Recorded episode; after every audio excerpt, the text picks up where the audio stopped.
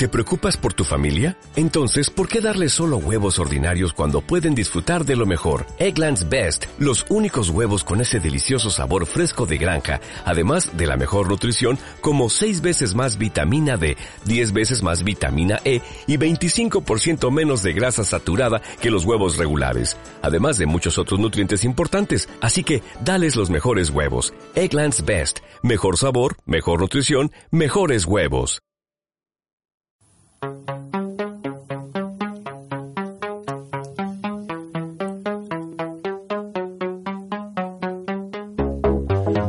the friend when I need him the most? Climb to the top where I try to get close. Counting the seconds, then I look up to you.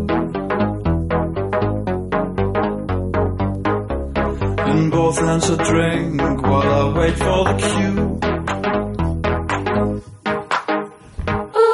¿Qué pasa, Dupi? Buenas tardes, Trayan. Bienvenidos al único podcast que si lo escuchas al revés... Se escucha la vida moderna.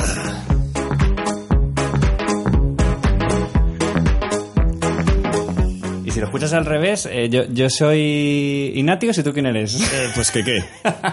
Y por supuesto, la vida moderna hay tres personas. Sí. Y hoy aquí, sí, lo, lo estamos repitiendo, tenemos un nuevo invitado. Nos está molando traer a 8 metros cuadrados un invitado. Sí, nos está molando mucho, así que hoy hemos dado un paso más en el programa, en capítulo 9, y hemos traído a nuestro amigo Harry, que yo creo que lo mejor es que se presente él y que nos diga, Harry, ¿qué haces aquí? ¿Por qué has venido? No sé, un poco que, que- que empezamos a ver el programa con un feeling divertido. Claro. Pues perfecto. Bueno, realmente es porque conozco a Dupi Yeah. desde hace mucho y claro, a Alberto Triana también desde hace también más.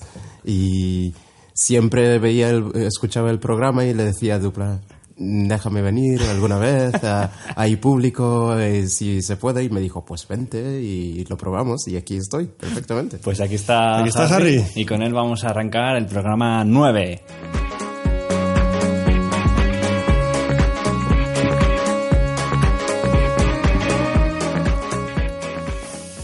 Y bueno, antes de arrancar con la noticia de siempre, voy a abrirme una cervecita. ¡Oh, Que me ha traído mi amigo Trajan. Es. Senador Bolster. Senador Bolster. Es la cerveza que nace de la ley seca.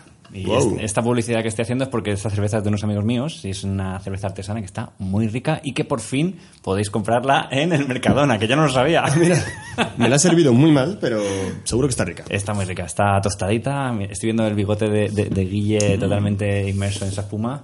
Y después de este momento de publicidad gratuita, eh, vamos a ver qué nos has traído hoy. Eh, voy a ello. Eh, igual que el otro día, no voy a leer su titular, ¿vale? Porque el titular ya.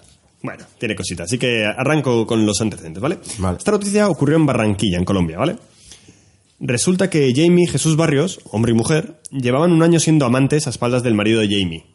¿vale? No sabían ella nada. Que por supuesto desconocía esta relación, ¿vale? Pues lo que son unos amantes, ¿no? O sea.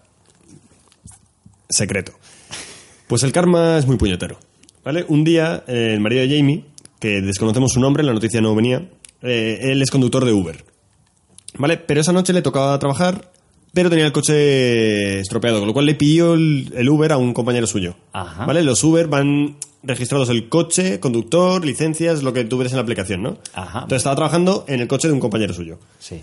Su compañero era Leonardo. Pues bien, tenemos al marido trabajando. Y esa noche, pues como estaba trabajando el marido, Jamie decidió hacer un plan con su amante Jesús Barrios. ¿Vale? Entonces quedaron y todo muy tópico, fueron a un motel. ¿Vale? Todo, todo entra tal cual telenovela. Ya os podéis imaginar un poco el girito, ¿no? Jamie pidió un Uber, vio que era Leonardo, una persona a la que no conocía, y lo pidió. Y al entrar en ese Uber, evidentemente se encontró a su marido como conductor. Oh, Y toda la pecha, que era Jamie, el marido y Jesús Barrios, todos ahí. Vale, bueno, pues se montó un cirio bastante grande y la noticia no tenemos muy claro qué ocurrió después. Es confusa. He leído varias fuentes porque esta noticia venía en varios diarios de Colombia. Sí. Y hay varias versiones. En algunas dicen que la, la pareja de amantes se fue corriendo de la situación. Otros señalan que hubo una gran pelea. eh, otros que hubo un escándalo ahí en la vía pública. No se ponen de acuerdo, lo cual también me hace dudar de por qué no, no se ponen de acuerdo con qué ocurrió.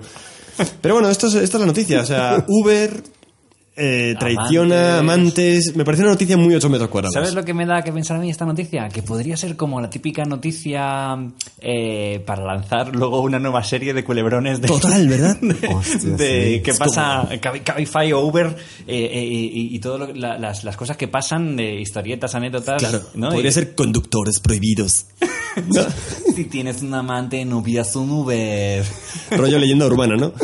Sí, me podría ser muy divertido. Es como un cámara café de, de Cabify, ¿no? Le ponemos una cámara en el coche y vamos. Entonces, los momentos en el que estás solo es como el confesionario del gran hermano. Vas contando lo de cómo te sientes y de repente entra tu mujer con, con otro tipo. Ahí mi duda es, ¿quién descubre antes a quién? ¿Quién creéis? Ah. La mujer al marido, el marido a la mujer, el amante a los dos diciendo, oye, ¿qué está pasando aquí? Yo aquí no entro. Pero eso es lo típico de cuando piensas una cosa y dices, debería haber alguno, lo miras en www.programarara.com y te sale justamente. Esta historia, ¿no? Estoy seguro que si lo, si lo miras, hay.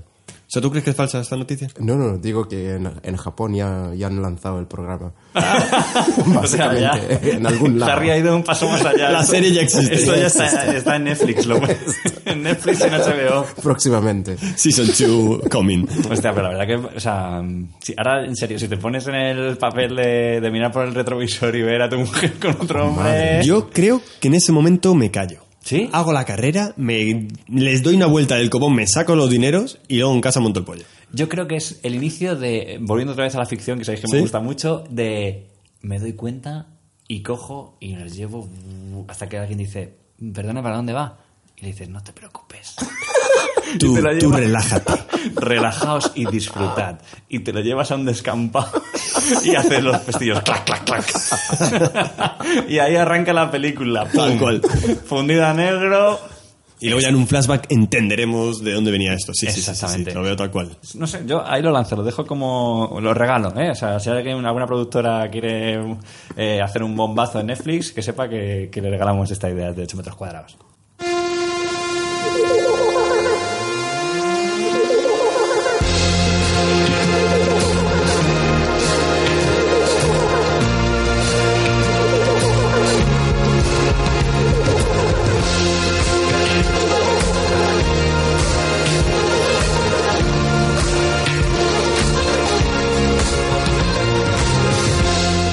Casi que últimamente lo que más me gusta de 8 metros cuadrados es qué música me trae Guille. Bueno, es que. Es que molan, molan. Es un temazo esto, mira. Es un temazo. Bueno, en fin, que me lío con las músicas. Eh, bueno, hemos, hemos llegado a este punto en el que voy a retomar una, una sección que hace mucho que no traigo y es eh, buenas prácticas. Me encantan buenas prácticas. Buenas prácticas. Buenas prácticas eh, es famosa por bastoncillos en el oído, Cafés en la nevera. cafés en la nevera.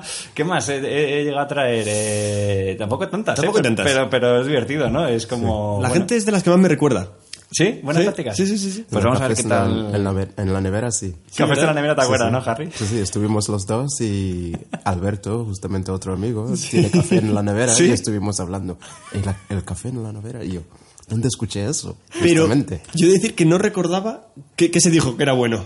Recuerdo que hablamos de ello, pero no me acordé de la conclusión. Yo creo que, que al final era que guardarlo en nevera era nefasto. Era nefasto. E incluso puede ser hasta perjudicial para el café, el aroma. Pero bueno, no voy a entrar. No, voy No a, vamos- no vamos a hacer un voy ir flashback. atrás, No, venga, no, va. vamos, Pero me, me gusta que hablemos de alimentos porque hoy también va de alimentos. Vamos. ¿Y por qué? Voy a arrancarlo con un vídeo, ¿vale? Que creo que, que Guille va a recordar y que Harry, no sé, yo creo que, que no vas a conocer, pero quiero que ver tu opinión de, de este vídeo, ¿vale? Vamos. Os pongo en contexto. Es un vídeo del 91, 1991. Vale. Y esto fue eh, lo que diríamos ahora un trending topic en el colegio. Entonces el vídeo está aquí, dame un segundito. Eh, vamos a ver si tiene sonido, si se le graba bien. Y es Vale. este. Me toca a mí, ¿qué pasa? Nada, pero como se lo diga a mi primo te vas a enterar. ¿Tu primo y a mí qué, tu primo? Mi primo toma mucho zumosol, ¿sabes? Pero mucho, mucho. Anda ya. Bebe, Anda ya. Bebe energía, bebe zumosol. Puro zumo de frutas con toda la energía del sol. Este es mi primo. El de zumosol. Zumosol, puro zumo de frutas con toda la energía del sol. Ahí está. Eso, ese final, ese final Mágico, en mágico. el que el primo de Zumosol, un tío mazao, pone a- a- a- al otro en, en- en el al En, malote. en- en el aro de baloncesto, castigo físico absoluto. Imaginar la reunión de los creativos, ¿no? De, tenemos una idea, vamos a convertir el zumo Zumosol en algo épico. En un superhéroe. Y el primo de Zumosol es un mazao de barrio que hace street workout. Y, No, no, es, es- Zumosol no, no está tomando, está tomando algo más. Sí. ¿Conocías, Harry, este anuncio? No, lo acabo de ver justamente. Esteroide sol. Pues esto lo de primo de Zumosol era una cosa que decíamos mucho en el colegio, en plan Sí, de, de sí, broma, sí. ¿no? De, va a venir mi primo, ¿quién es el Zumosol? fue, fue muy viral, fue muy viral, sí, sí. Fue muy viral. ¿Y por qué arranco eh, buenas prácticas con, con Zumosol y su primo? No sé. Por una cosa que, que, que- que a mí y a todos los chavales nos han hecho de pequeño, ¿no? Es tómate el zumo rápido que se escapan las vitaminas. Ay, sí, sí, sí, sí, sí, sí, sí, sí, sí. Esto, yo, yo también he investigado sobre esto, ¿eh? Y es que, claro, desde pequeñitos nos llevan diciendo que las vitaminas se van a ir volando y, y lo primero que yo, que yo pienso es, eh, ¿qué hay detrás de todo esto? ¿Por qué nuestras madres, nuestros padres querían que nos bebiéramos rápido el zumo? Porque cuando tú ibas a comer era al contrario, come despacio que te va a sentar mal. Sí, Pero el zumo, bébetelo rápido que se Es al revés. Corre, corre, corre, corre, corre, corre. Entonces, claro, yo esta, esta idea de que las vitaminas salen volando, pues me, me- me ha hecho cuestionarme muchas cosas y he empezado a investigar, pues a ver si realmente las vitaminas se van tan rápido como dicen las madres.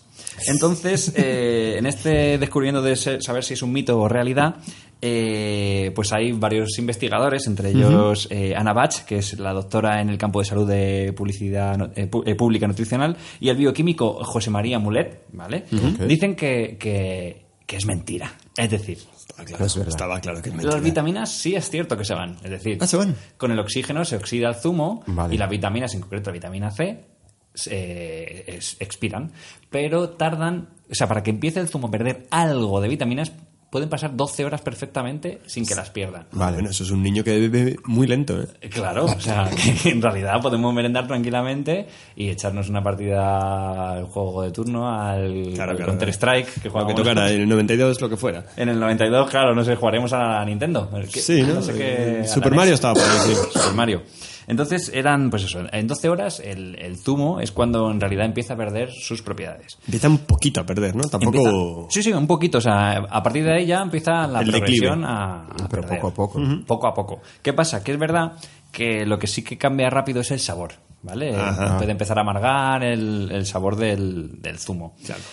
Y las Entonces- madres se creían que el sabor eran las vitaminas. Debe ser. Debe ser. Cuanto Debe más, ser. cuanto peor sepa, menos vitaminas tiene. Claro.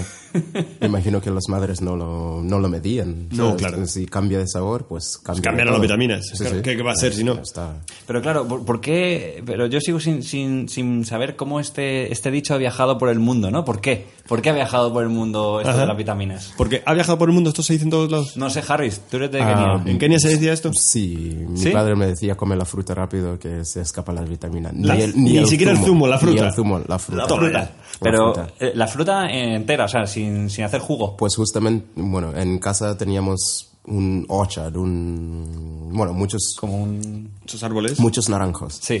Como 50 si había fruta, vamos, cómelo rápido y yo... De ¿Para hecho- qué si hay mucho más? Yo, yo he plantado un árbol en la casa de Harry. Ah, sí, es verdad. Ah, tu árbol, no sé si siga vivo. bueno, continuemos con el programa. Vamos a seguir porque... es- Entonces, eh, más preguntas que me surgen de este tema. Eh, claro, nuestras madres nos decían que el, que el zumo natural exprimido pues perdía sus vitaminas y yo me preguntaba, ¿qué pasa? Que de ahí reboté en zumo sol, que los, los zumos de Claro. envase no pierden las vitaminas. Ajá. Correcto, pues no la pierden. ¿Y, y por qué? Porque los zumos que tomamos los calientan a 120 grados, Ajá. ¿vale? Que ya dices, hostia, un zumo tan caliente ya me está dando un poco de grimote. Y los pausterizan, es decir, lo que hacen es eliminar todos los tipos de microbios que puede habitar en él y los envasan al vacío. Entonces, en ese proceso lo que hacen es que no se oxida entonces realmente un tetrabric puede aguantar eh, mucho más que un zumo natural, que eso tiene sentido. Entonces el típico tetrabric que ya abres, sirves un poquito y cierras, olvídate de vitaminas. Claro, en el momento que abres el envase, Ya las está. vitaminas... Las tienen- 12 horas empiezan a contar. Pero, wow. Pero no se deshace las vitaminas, es que te pones una chuleta 120 y proteínas que pierdes. Ya. Vitaminas claro. no. Las vitaminas no. Las vitaminas es como la super la supermolécula, ¿no? O sea, la vitamina es lo que ¡Supervitamina C! si hay una molécula que aguanta es la vitamina, ¿no? Es como si yo fuera una molécula me gustaría ser vitamina. Entonces, Ahí lo digo. entonces come- cómete la chuleta rápido que se escapan las proteínas, Eh, pero sí. las vitaminas, bah. Vitamina no aguantar. Pues... Yo, un, ami- un- Sí. un inciso, un amigo mío, eh, Carlos, que también le conocéis, Sí. cuando era muy pequeño, un día que iba con su madre al médico y ya después de la consulta tal, le dijo, mamá, espera, que quiero preguntar una cosa. Eh, médico, ¿es verdad que las vitaminas se van cuando... Se se preguntó al médico para que... dijo, no, no, eso es mentira. Y dijo, ¿ves, mamá? Es mentira. Sembró la discordia delante de Sembró una discordia, madre. claro, buscó ahí la- el, el experto... Yo lo sabía. Eso no es ético. Un, un- un médico no puede hacer eso. No, ahí tiene, que, ahí tiene que mentir un poco. Eh, no puede contradecir una madre delante de un crío. Pero también es una duda para el médico, por un lado, la ciencia o la educación. Ah, ¿qué eliges? Es un debate duro, ¿eh? Ya. Pero las cosas son así. Eso sí. Las cosas son así. Entonces, eh, otra cosa que, que me surgía de duda es, bueno, ahora que ya estamos en una edad adulta y podemos tomar las decisiones de queremos, si queremos que se escape las vitaminas o no, eh, ¿creéis que es bueno tomar zumo diariamente? ¿Todos los días tomar un vaso de zumo? ¿Creéis que es algo positivo? ¿O que igual, que igual si en exceso es malo? No sé qué pensáis. Así, o, o tomáis zumo habitualmente? Zumo natural me refiero, ¿eh? Yo no solo los fines de semana. Anda.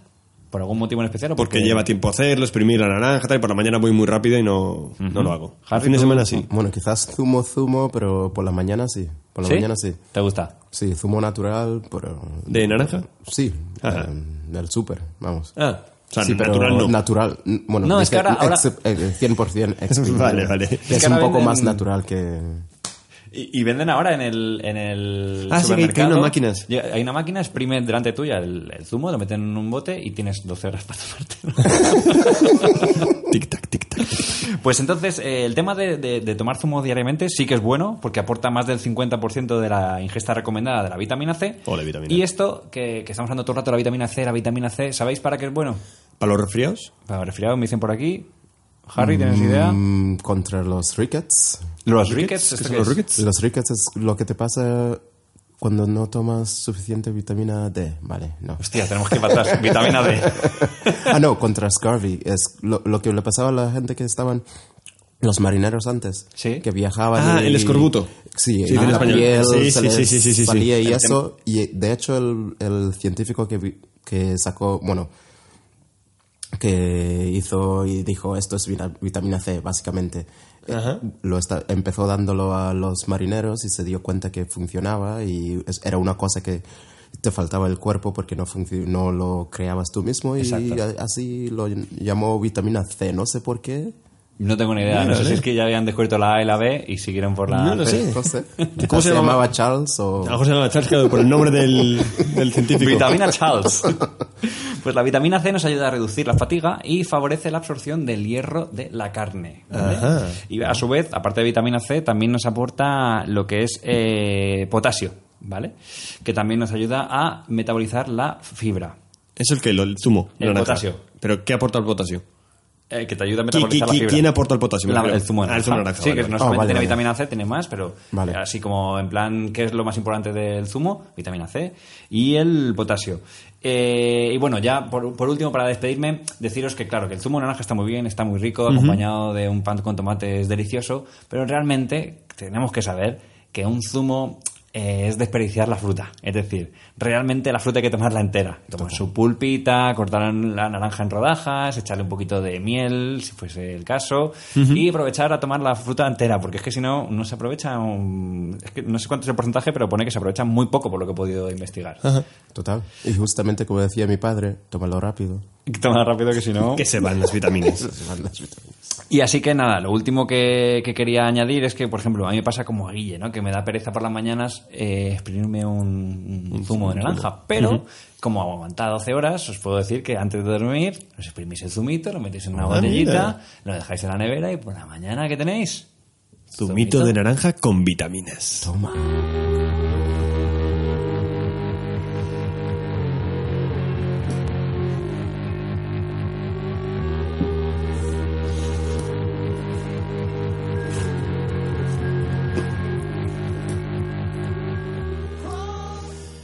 Bueno, vamos a continuar y voy a hacer un pequeño cambio sobre el guion que tienes en tu mesa, Alberto. All right. ¿Cuál es el cambio? Porque ya que has traído algo ochentero, bueno, noventero de los... ¿no? Voy a continuar con una pequeña sección que he llamado Nostalgia Mal. Oh, yeah. ¿Vale? Eh, ¿Por qué la he llamado así? Pues porque he encontrado varias noticias que he encontrado una pequeña relación que es como cosas del pasado que hoy en día me han dejado un poco locker, ¿vale? Entonces, os las voy contando y vamos hablando sobre ella, a ver qué os parece, ¿vale? Venga. Dale. La primera, eh, resulta que han, han derribado los, los famosos estudios color de televisión española, los de Prado del Rey, Sí. ¿vale? Los derribaron ya porque estaban, aparte de contaminados por amianto, estaban totalmente desfasados, ¿no? Ya no valían para su función, que es grabar programas. Pero resulta que en, ese, en esos estudios Ajá. eh, han grabado infinidad de programas y a- era un gran tesoro pues nostálgico de, de- de grandes elementos, ¿no? Atrezo, por ejemplo, muchos vestidos, atrezos de la historia de televisión pública, como las míticas gafas del 1, 2, 3, de las azafatas. Wow. Sí. Vale, hay muchísimas cosas de la televisión española de toda la vida estaban ahí. Sí. Pero hay uno que ha desaparecido. Han hecho inventario y resulta que un elemento súper mítico no está. Ha desaparecido, nadie sabe ni cómo, ni cuándo, ni quién lo sacó de ahí, porque no hay registros, era un lío eso. La calabaza Ruperta. No, el disfraz de Spinete. Oh. ha desaparecido. no sé si Harry conoce a Spinete, a lo Ah. mejor es, es- era la mascota oficial de Barrio Sésamo España. De hecho, a lo mejor si puedes hacer una búsqueda rápida Sí. para que Harry lo vea. Claro. Es un, es un traje mítico para todos los niños de mi generación y de generaciones incluso pasadas, un poco futuras. Este, este disfraz, Lo estamos viendo en pantalla. estaba viendo en pantalla, Spinete, un puerco spin rosa, Sí, sí. ha desaparecido y se entiende que alguien lo ha sacado de ahí o para venderlo, para no se sabe por qué. Oye, esto me da la idea de buscar un Wallapop a ver si Esta forma la pop. Oye, tengo que decir que Spinete da bastante miedo, ¿eh? Lo estoy viendo ahora. Es una especie de Rastafari ahora que lo veo, ¿no? Totalmente, sí, sí. Conozco es, como, es- como un Sonic mal hecho, ¿no? es como un Sonic mal hecho rosa. Ahora Don Pimpón no se quedaba atrás, ¿eh? No, Don Pimpón es un señor de la basura. Sí, ¿no? sí, Es tal poco- cual. Claro, ¿Sabéis con- que Spinete, eh, la persona que iba adentro Era una mujer. eh, se llama Chelo, no me acuerdo del apellido, y era una mujer. Sí, sí. Que todos pensábamos que era un chico, Spinete. Claro que yo ahora pensando por eso Somo era la parte de Spinete de Don Pimpón y luego todos los, los vídeos de los Muppets de Piblas tal que esos eran americanos, ¿no? Sí, sí, sí. Y esto eran como la parte española Éramos el relleno de, de los sketches guays. que estaban bastante mal hechos, ¿no? Muy cutre, muy Comparado cutre. con los Muppets Eh, ¿y ¿Os acordáis de la ciudad esa que tenían Sí, sí. panadero? Eran dos calles. El panadero soy porque sé hacer pan y otros comer se lo comerán. Yo tenía la cinta de, de Sesame Street. es que de... Barrio Samo era, era mítico, era todas las tardes Hostia, travestido. de travestido de los Spinetes, sí, sí, sí. sí. Eso da más grima Pero todavía. te digo, pues este disfraz ha desaparecido. Anda por ahí en paradero desconocido y, y si alguien ha encontrado a Spinete, por favor, que nos lo hagan saber. Pues sí, pues, de hecho, mira, aquí viendo imágenes de Spinete Has encontrado pone, la noticia. "Desa- desaparece el disfraz de Spinete. Oh my god. Sí, sí, sí, sí. Pues esa ha sido mi primera noticia nostálgica mal. No, no, bastante mal. o sea, bastante mal, Yo sí, creo sí. que tiene que aparecer esa, ese, ese disfraz. Yo creo que de- sí, pero De esto- hecho, da para documental, ¿eh? Me lo apunto. Me Venga. lo apunto, documental. Estoy hablando muy, muy, de, muy de lejos. Muy, muy, muy arriba. Pues bueno, paso a la siguiente noticia. Eh, los dos habéis visto la película famosa El Resplandor, ¿no? Sí. ¿Vale? Y si os preguntara por una escena mítica que no sea la de Jack Nicholson rompiendo puertas, ¿cuál diríais que es? Eh, triciclo por detrás, ¿no? El tic- Esa es la que yo quería que dijerais. El niño. Pues ese mítico niño eh, que se llama Danny Lloyd, que es igual, el personaje también se llama Danny. Ajá. Hoy en día tiene 45 años, ¿vale? Eh, es profesor de biología en la escuela universitaria de Kentucky. Tiene cuatro hijos y una vida muy alejada de Hollywood, ¿vale? Suena. Pero este niño tiene un gran resquemor de aquella época. Parece ser que un ayudante de producción a este niño le, prometió el triciclo cuando terminara el rodaje, que se lo iban a dar, se lo iban a, dar cuando terminaran la película. Y en una entrevista hace poco, el tipo ha dicho que se quedó esperando y esperando por él, pero nunca llegó. Este niño, este señor vive traumatizado porque nunca le dieron el triciclo que le habían prometido. Y justamente se acuerda ahora. Se acuerda, se acuerda, se Dando biología. Claro. Os digo una cosa, esto da para documentar, me apunto. Es que, claro, eh, es lo que tiene que rodar con un niño, pues tienes que tener mucho cuidado, ¿no? Para tratarlo bien, que el niño sea feliz durante el rodaje. Y claro, le deben prometer lo que fuera, pero... Y seguramente el tío quizás se olvidó, en plan. Claro. ¿sabes? O Kubrick dijo, no, no, ese triciclo es mío. Que Kubrick era muy Muy de quedarse con sus ¿eh? cosas. Tengo que decir, por la parte que me toca, que en los rodajes se miente bastante. Sí, ¿no? Yo hace poco eh, mentí sin querer. de un- era un, un documental y era una eh, eh, re- regalé inconscientemente un, un grabador antiguo de, de cintas Sí. y lo estaba regalando para convencer al tío que hiciera una cosa y seguro lo estaba regalando y estaba diciendo no, No se lo voy a no dar. a dárselo, lo tengo que engañar pero primero haz lo que yo quiero cabrón es, es, es, es sin querer es sin querer Bueno, al menos usted era un señor mayor. Mm, que- que- a este dices Sí, no era un niño, no, el tuyo, ¿no? bueno 40 Sí, bueno, un señor mayor, Sí. no era un niño, No que, era le- niño. que- que se ha quedado ahí años pero del triciclo. En 10 años dará para documental. Sí, sí, sí. Pues sí, continuamos con la nostalgia mal. Son no- noticias malrolleras nostalgieras, ¿eh? Es que es- ese nexo... me gusta me gusta Pues bueno, si os, venga, os voy a preguntar. Eh, actores de películas de acción de los años 80. Steven Seagal. Bien. Vale, has dado justo con lo que yo quería. No pensé que fueras a decir primero. Tan rápido, ¿no? Ibas a decir Schwarzenegger, Stallone, Bruce Willis. Bruce Willis, Van Damme. Bueno, pues... por eso te hemos traído Harry 2, 3, 1. Ahí ¿Has leído mi guion? No, no, ¿qué va? Pues Steven Seagal es el nuevo protagonista de nuestra aventura. Este señor ha hecho un- muchísimas películas. No he mirado el dato, pero me hubiera gustado hacerlo. Pero fácil, más de 50 películas de acción patatera. Y lo último que hizo sí, en el show business fue un, un reality show en el 2010 en el cual el tío eh, hacía en cada capítulo labores de fuerzas del orden americanas. Pues era policía montada, eh, policía de, de Los Ángeles, no sé qué. Y probaba cómo era ser eso, ¿no? Pues al tío lo ha flipado. Y en el 2011 resulta que se ha hecho realmente ayudante de sheriff del condado de Huntsville en Texas. No, ¿en Ahora? Steven Seagal es sheriff. Y se dedica, además está justo en la frontera entre Estados Unidos y México, y se dedica a evitar que inmigrantes ilegales traspasen la frontera. ¿De verdad? Eso es lo que hace Steven Seagal hoy en día. Bueno, es un poco como Schwarzenegger. Y si está bus- haciendo- películas se acabó siendo... El eh, gobernador de- gobernador de- Es que. Es que si buscas a Steven Seagal, no lo hagas ahora Ah, tal, pero lo busco, lo busco. Pero tiene, está tío ahí con un trabuco en la frontera, con su estrellita de sheriff, y el tío dice que ha encontrado su vocación. Es que llega un momento, yo creo que esa gente que está podrida de pasta y ya no sabe qué hacer y que ya no le llaman para hacer películas, Claro. tener que buscarse Claramente. otros Yo no curros. sé si Steven Seagal debe estar muy podrido de pasta. También voy a decir la verdad. también No lo sé. Steven Seagal es súper famoso, Guille. Tiene que estar... Ese, ese tío nada en billetes de, de los gordos. Puede ser, puede ser. Yo le veo el típico con mucho vicio perdido que ha debido fundir mucha pasta. A la También. Nicolas Cage comprando Sí, sí, huesos sí. de De dinosaurios, sí. Así, fundiéndote. Es que además Steven Seagal, yo no sé vosotros, pero a mí siempre me ha dado bastante tirria. Sí. O sea, es como que el tipo que, que yo no entendía por qué estaba en las películas. No, Tampoco no- porque no, era no, Jackie Chan. no se movía mucho. No, solo era un poco como. ¿Cómo se llaman los de.? em, ay, me sale el gordo y el flaco, ¿no? Eh, estos que daban hostias. eh, Ah, Bud Spencer. Bud Spencer. Bud Spencer. Mira, Oh Bud Spencer God. americano. Tal cual. Pero hacían gracia, por lo menos, Bud Spencer. Sí. Terence Hill. Sí, sí, bastante más, que- más talento. Steven Seagal es un tío que, que, bueno, ha pasado ahí sin, sin pena ni gloria y ahora es sheriff. Quizás para sus fans te invita a delinquir un poco para que te arreste, ¿sabes? Estás en tu propia película. Tal cual. Pero ¿sabes? digo una cosa, eso da para documentar. persigue, Sí. estás ahí en plan, oh my god, ¿sabes? Joder, si lo llego a saber para esta sección, para otro día me lo apunto, voy a investigar qué ha ocurrido con el primo de Zumosol. Porque creo que aquí tenemos otra historia para documental.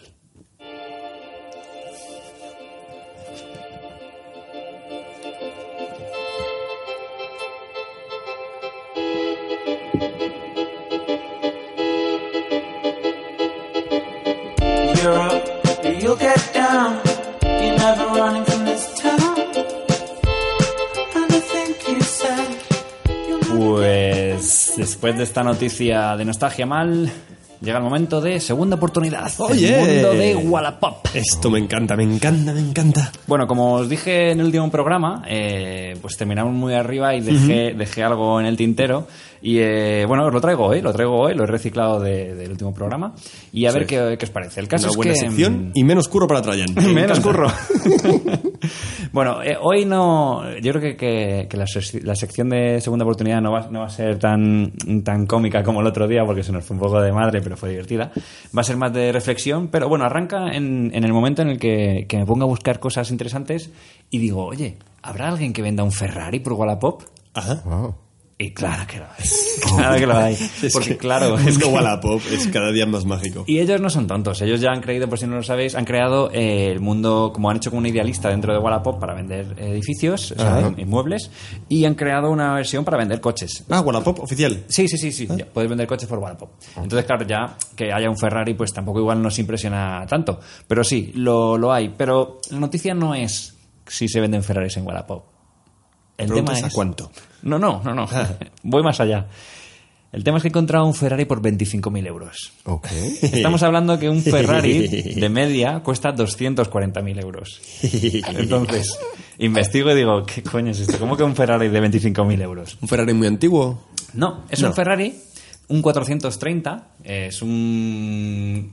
es- sale en alguna película que- eh, de estas de Will Smith, que son unos policías... eh, Ah, dos policías rebeldes. sí. Dos policías rebeldes, ahí Sí, sale sí. el... Y seguro que en esa que de Nicolas Cage que robaba 50 coches. No, en, Ahí no, en 60 vaya. Seconds Eh, Gone in 60 no sale el. Ahí no, 430, vaya. porque esa es más antigua. Sale, sale un Ferrari Testarossa, sale un Spider, pero ese justo no sale. Pero bueno, podría haber salido perfectamente si hubiera estado hecho en ese momento. Eh, entonces, el tema es, cuando me, me- me meto a ver qué, qué es esto del Ferrari de 25.000 euros, me encuentro con que indica en la descripción que son réplicas. Ah, Y digo... Ok. pero ¿cómo, ¿Qué quiere decir réplicas, no? O sea, ¿qué, Claro. ¿qué, qué concepto entendéis vosotros por réplica de un Ferrari? Ah, réplica es como mi- mismo chasis, tal, pero no tiene ni motor ni nada, solo para de exhibición, ¿no? Va por ahí la cosa. Básicamente es hacer un Ferrari que se parezca, que, ah, se parezca a un Ferrari, pero no es un Ferrari. Muy Correcto. Harry acaba de dar con ¿Cuántas la veces se copla. puede decir Ferrari en una frase? que es un SEAT. No, pero podría ser el, equival- la- el equivalente. El caso es que cuando el mundo de las réplicas de los coches... Espera, espera, que Harry se está tomando una pastilla. Vamos a esperar. Ah, muy bien. Lo tenemos. el, el mundo de las réplicas de los coches de- deportivos es algo bastante común, mucho más de lo que yo pensaba. Y en este caso, eh, vamos a decir, la marca de los, eh, del taller que hace estas réplicas en España se llama SRC Kit Cars. Y es eh, básicamente la opción de hacer con un Toyota MR2, ¿vale? Es un descapotable biplaza que tiene unos 140 caballos en la versión media. Eh, tiene un chasis muy parecido de tamaño al de un Ferrari. Ajá. Entonces lo que hacen es con fibra de vidrio eh, preparan lo que es la carrocería y la instalan en el chasis Del de un Toyota. Toyota MR2. Os voy a ir enseñando un vídeo porque la verdad que mola ir viendo un poco el, el proceso, ¿vale? Aquí tenéis el coche original. Es un... ¿La música? Bueno, Sí, la música es un poco música de, de, de vídeo de coches. Sí, vamos a dejarla de fondo. Entonces aquí tenéis cómo queda, ¿no? Es el, el, Ah, es sí el- que se parece. el Ferrari. ¿eh? Yo creo que, que en realidad hacen un trabajo bastante fino, como podéis ver. Sí, sí. Es verdad que nosotros a lo mejor no entendemos de Ferrari, no sabemos. No, eh, no. Nos la pueden dar con queso. En el interior canta un poquito más, porque ese volante obviamente es el del MR2. Han- respetan algunas piezas y otras la- las cambian, pero por lo Digo yo general. que cambiar el volante no es lo más complicado, ¿no? No, la verdad que no, pero debe ser algo tema de electrónica, porque los Ah. Ferrari llevan mucha electrónica en los volantes, pues llevan un árbol de leva, o sea, perdón, eh, levas para cambiar de marcha. pero veis el motor, Sí, se sí. queda visto, le dejan lo que son los colectores, eh, o sea, tú realmente lo ves y dices, coño, esto parece un Ferrari. yo no Sí, sí, vamos. Yo a lo mejor he visto alguno de estos por la calle y me lo he comido con patatas. Exactamente, entonces aquí podéis ver el chasis del MR2, empiezan a pasar las piezas, eh, como que se las quitan. El vídeo yo lo aconsejo, está en YouTube, ¿vale? Eh, se llama Ferrari 400, F430 From de Toyota MR2, por si queréis buscarlo, lo pondremos en nuestra descripción del vídeo. Y es, es eh, a mí me gusta verlo porque es como ver la, la evolución de un Sí, coche sí, sí, que vale artesano. un coche que vale 6.000 euros más o menos. Un- ¿El Toyota? El Toyota ahora mismo de segunda mano lo encuentras por unos 6.000 euros, un coche ya eh, antiguo. Y estos tipos... Pero claro, no te lo vas a hacer tú. O No, sea, no, no, claro. O sea, ya compras la réplica hecha por 25.000, que está muy bien de precio para un Ferrari. No, no. Está muy bien. Pero el, el Toyota este es buen coche también. Sí, sí, sí, sí. De hecho, tengo que decir, tengo un amigo que, que lo tenía y yo he dado una vuelta con él y es un pasote darte ya una vuelta con un, un descapotable como Pero el claro, R2. No es un Ferrari. Pero no es un Ferrari. Es un Ferrari, pero 25.000. 25.000 euritos. Oye, ¿Eh? oye, oye, oye. Que un- os digo que un- no sé cuánto costará un león, pero un león de SEAT a Por ahí nuevo, anda, sí, eh, costará por ahí 22.000, 25.000. Bueno, pues aquí vais viendo cómo va quedando. Veis que las ruedas, por ejemplo, están como dentro porque en realidad los ejes son más pequeñitos, entonces tienen que sacarlo. Claro. O sea, es una, un- para mí es una proeza mecánica el, el convertir un coche en otro. ¿Y, funciona bien el coche una vez convertido? No lo he conducido. Mm. Pero bueno, el- la verdad es que he leído por internet que, que lo que, que el resultado de los coches es bastante. No solamente a nivel estético, sino que a nivel de mecánica pasa la ITV, está homologado todos los accesorios que les ponen, las piezas de freno, todo lo que le ponen está homologado y pasa la ITV perfectamente. A- Entonces- antes de que... Sí. antes- cuando has preguntado, no sabes, no sé cu- cuánto cuesta un león, y he- siendo de Kenia he pensado, ah, pues... pues... ah, No se pueden comprar. Harry directamente ha ha hecho la respuesta directa, ¿no? De un león, concesionario. bueno, de- será Si tienes un zoo, yo qué sé. Pues nada, entonces, eh, bueno, eso es como la parte anecdótica, ¿no? De esto, de que quería que, que- que- quería que vierais cómo convierten un coche en otro y, y que veáis la- el proceso de, de cambio, ¿no? Lo que pasa es que a mí me- esto me genera dudas, me, Eso, genera, me genera vamos, problemas. Vamos ahí. ¿Quién, eh, esto solo compra alguien que le gustan mucho los coches. Y entiendo que es alguien que le gustaría comprarse un Ferrari, pero no puede comprarse un Ferrari, ¿no? Eso es, ahí voy. Sí, sí. ahí voy. Y, y vale, se compra esto, tiene su, su Ferrari con comillas.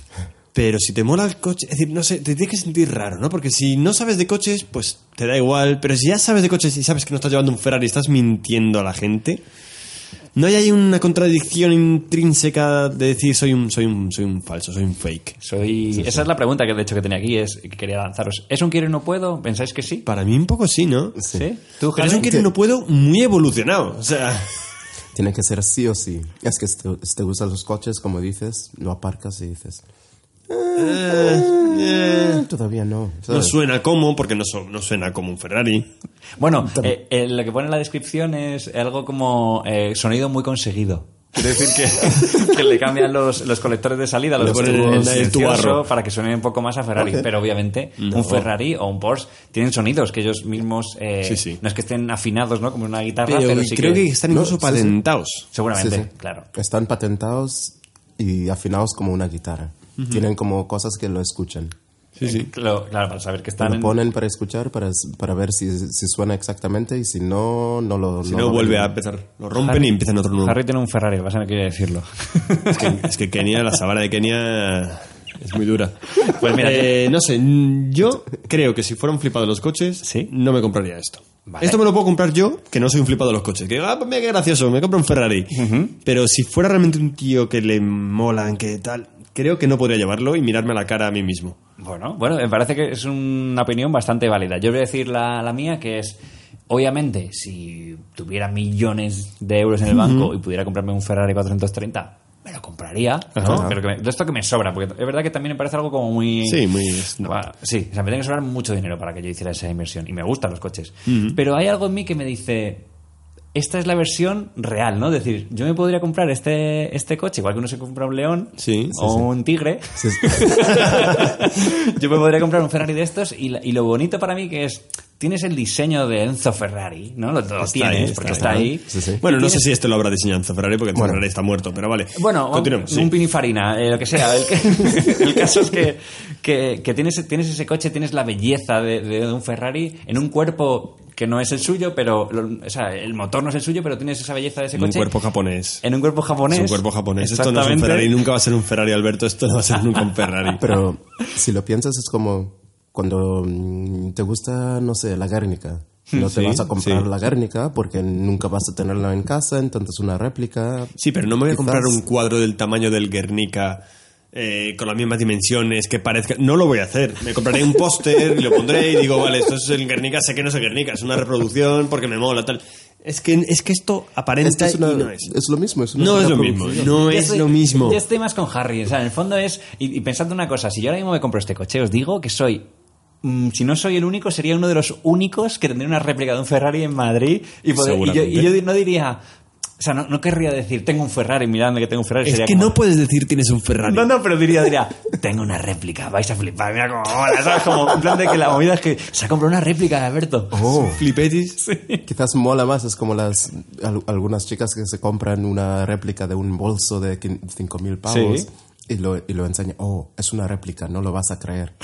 Es plan, casi igual. Oh, mira, mira, en, Vale, es un poco parecido. Ahí, ahí me estás. Es la- como típica que te compras ropa falsificada. Sí. Es un poco parecido. Salvo que No es igual.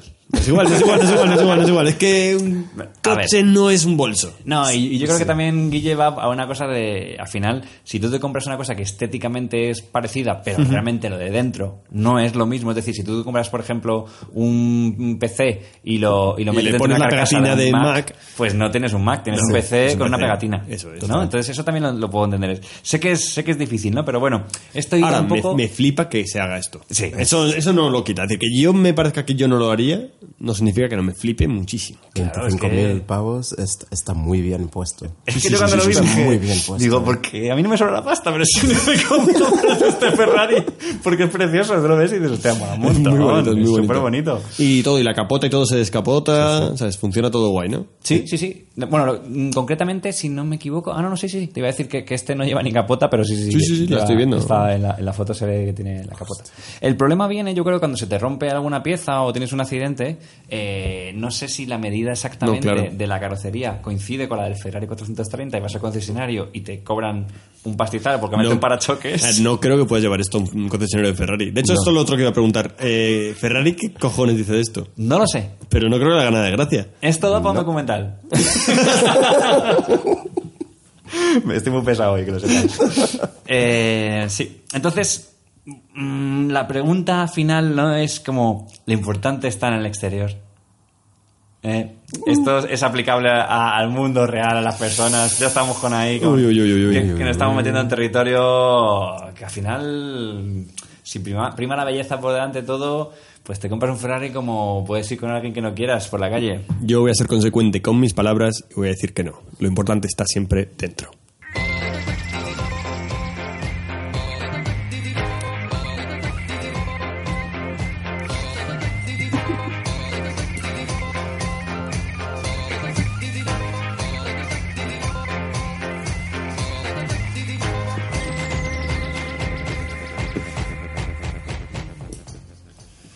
Continuamos. Y de un coche japonés vamos a una sección que a mí también me gusta mucho, que la recupero de hace tiempo.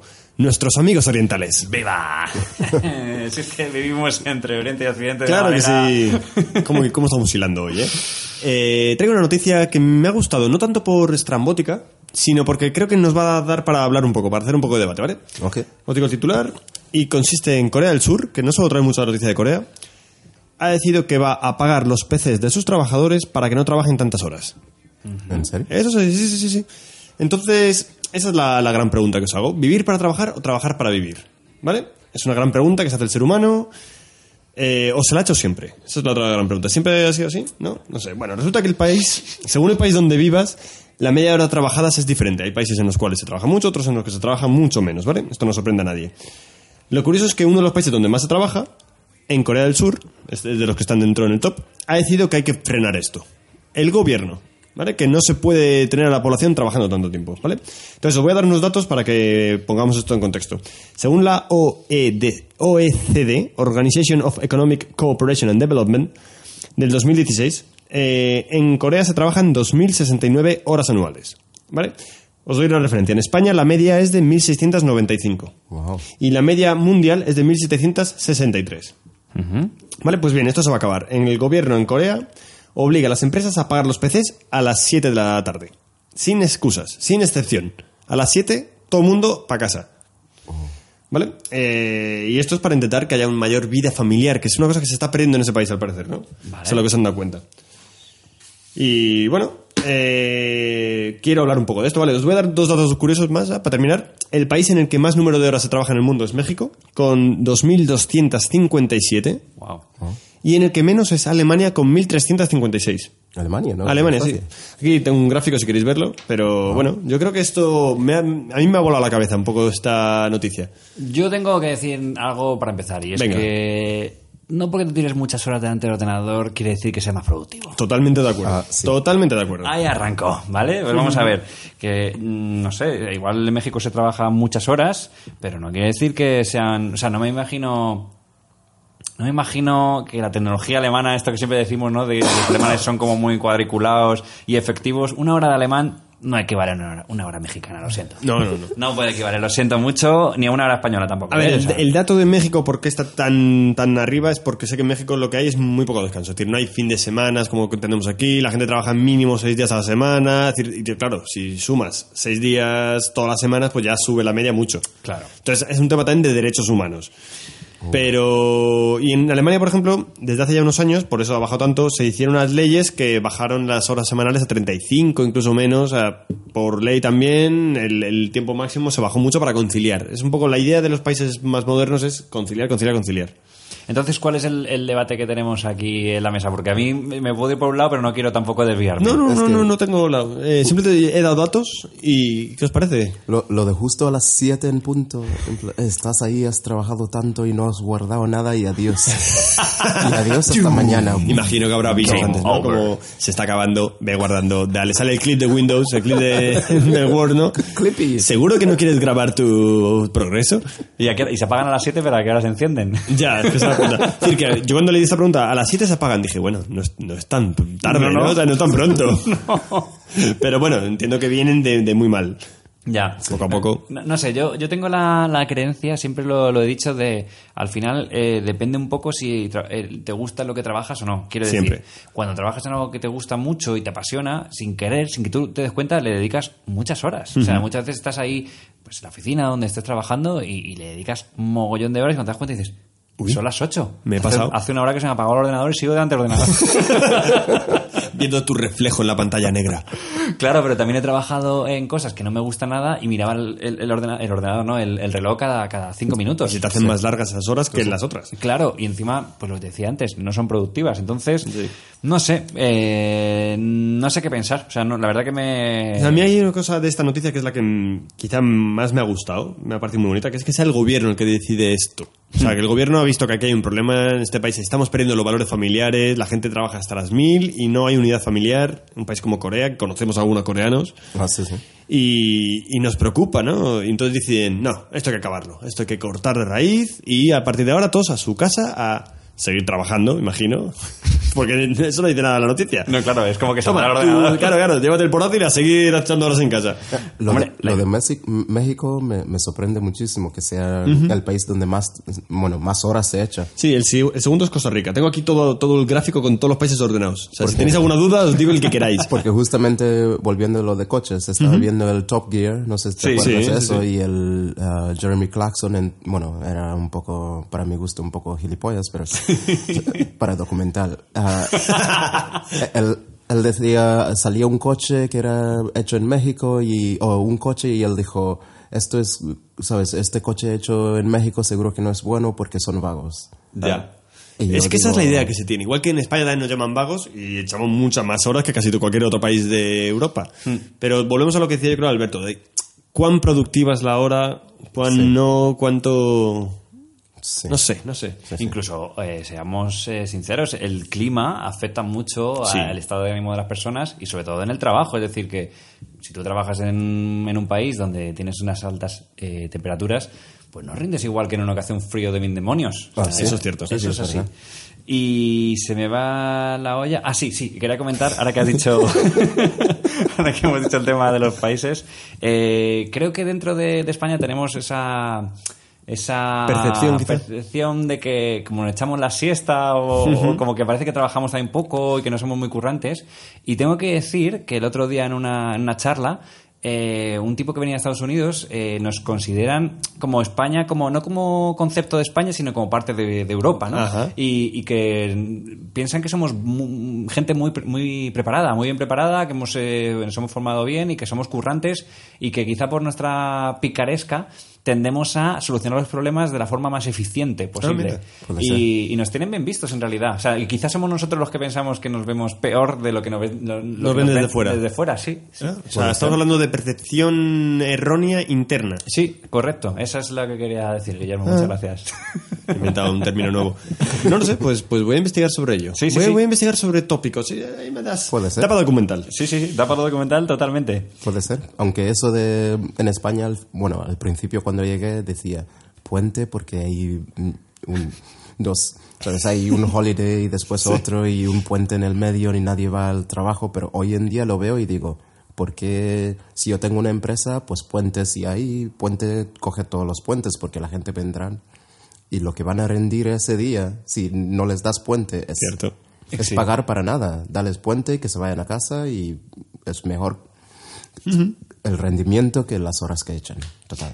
Sí, es una cultura de la empresa que tiene que tener de que a la empresa no se viene a cumplir un horario, se viene a cumplir objetivos. Eso Sí, es. sí. ¿No? Yo tengo que entregarte un entregable X cuando sea T y te lo voy a dar. Y me da igual que haya echado 25 horas, 50, 77. Tú me has pedido para tal fecha y yo te lo voy a entregar para tal fecha. Y probablemente con ese sistema eh, trabajes más horas, a lo mejor incluso las que las estipuladas por convenio. Pero también esa flexibilidad hace que el trabajador lo valore. Y si mañana por la mañana me tengo que ir lunes al médico y voy a llegar a la oficina a las 11 de la mañana, si tú no me vas a poner mala cara y me tengo que pedir, no me lo vas a descontar de sueldo, Claro. voy luego a rendir más porque digo, joder, me valoran, no me están presionando. Creo que, que es un, un error eh, pensar eh, así. Estoy de acuerdo, estoy de acuerdo. De hecho, yo voy a decir que rindo mucho más las semanas que ha habido una fiesta, un puente, lo que sea, que las que son completas. Como que cuando es más corta la semana, digo, voy a sacar el mismo trabajo y rindo mucho más, mucho más. Mira, Guille. cómo- Pues, eh, así soy yo. Jefe de guía, espero que estés escuchando esto.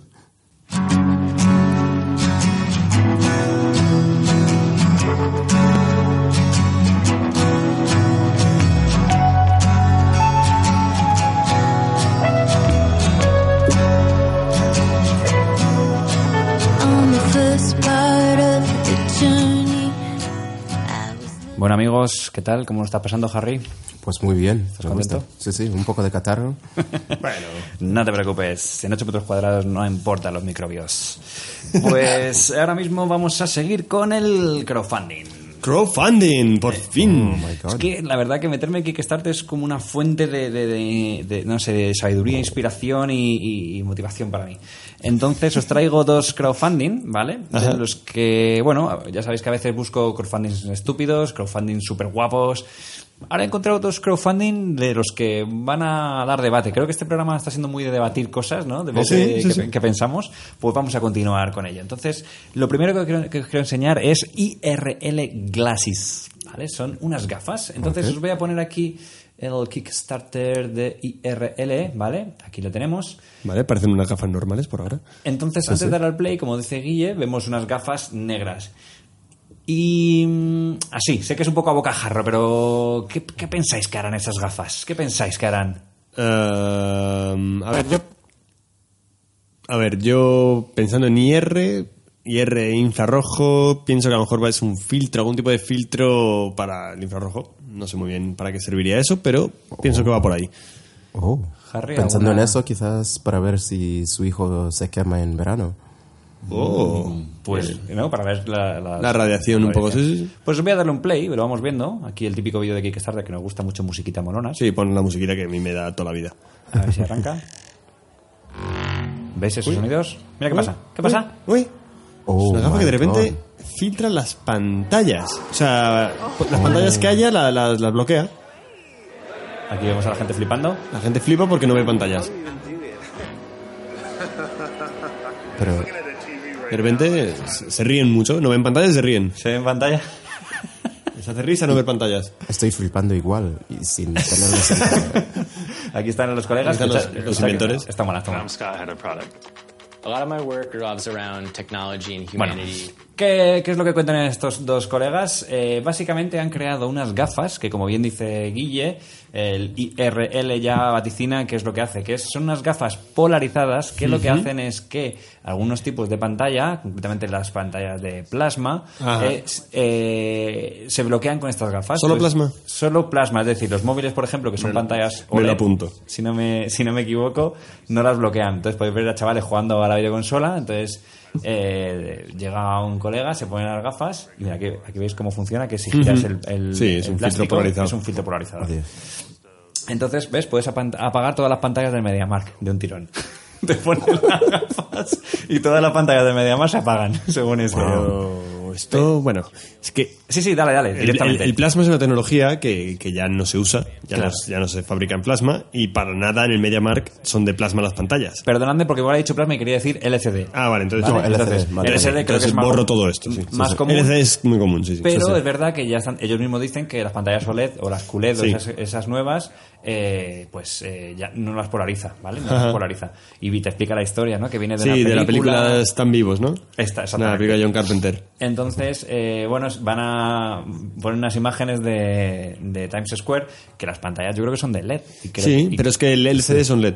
Vale, pero es de LED ese gordo, quiero decir que, Sí. que no es de LED. Entonces, porque de hecho no, no llega a aparecer el- el- la imagen de que De apaga. Times Square apagado, ¿no? No, Bueno. eso no aparece. Pero podría funcionar, ¿eh? Porque es la misma radiación. Vale, pues entonces, la idea Wow. de por qué os traigo esto, eh, quiero, quiero hablar con vosotros de qué, qué pensáis de, de estas gafas que tú puedas bloquear las pantallas. ¿A, a vosotros realmente os molesta la información que hay en las calles? En Madrid hay tantas pantallas. A mí no.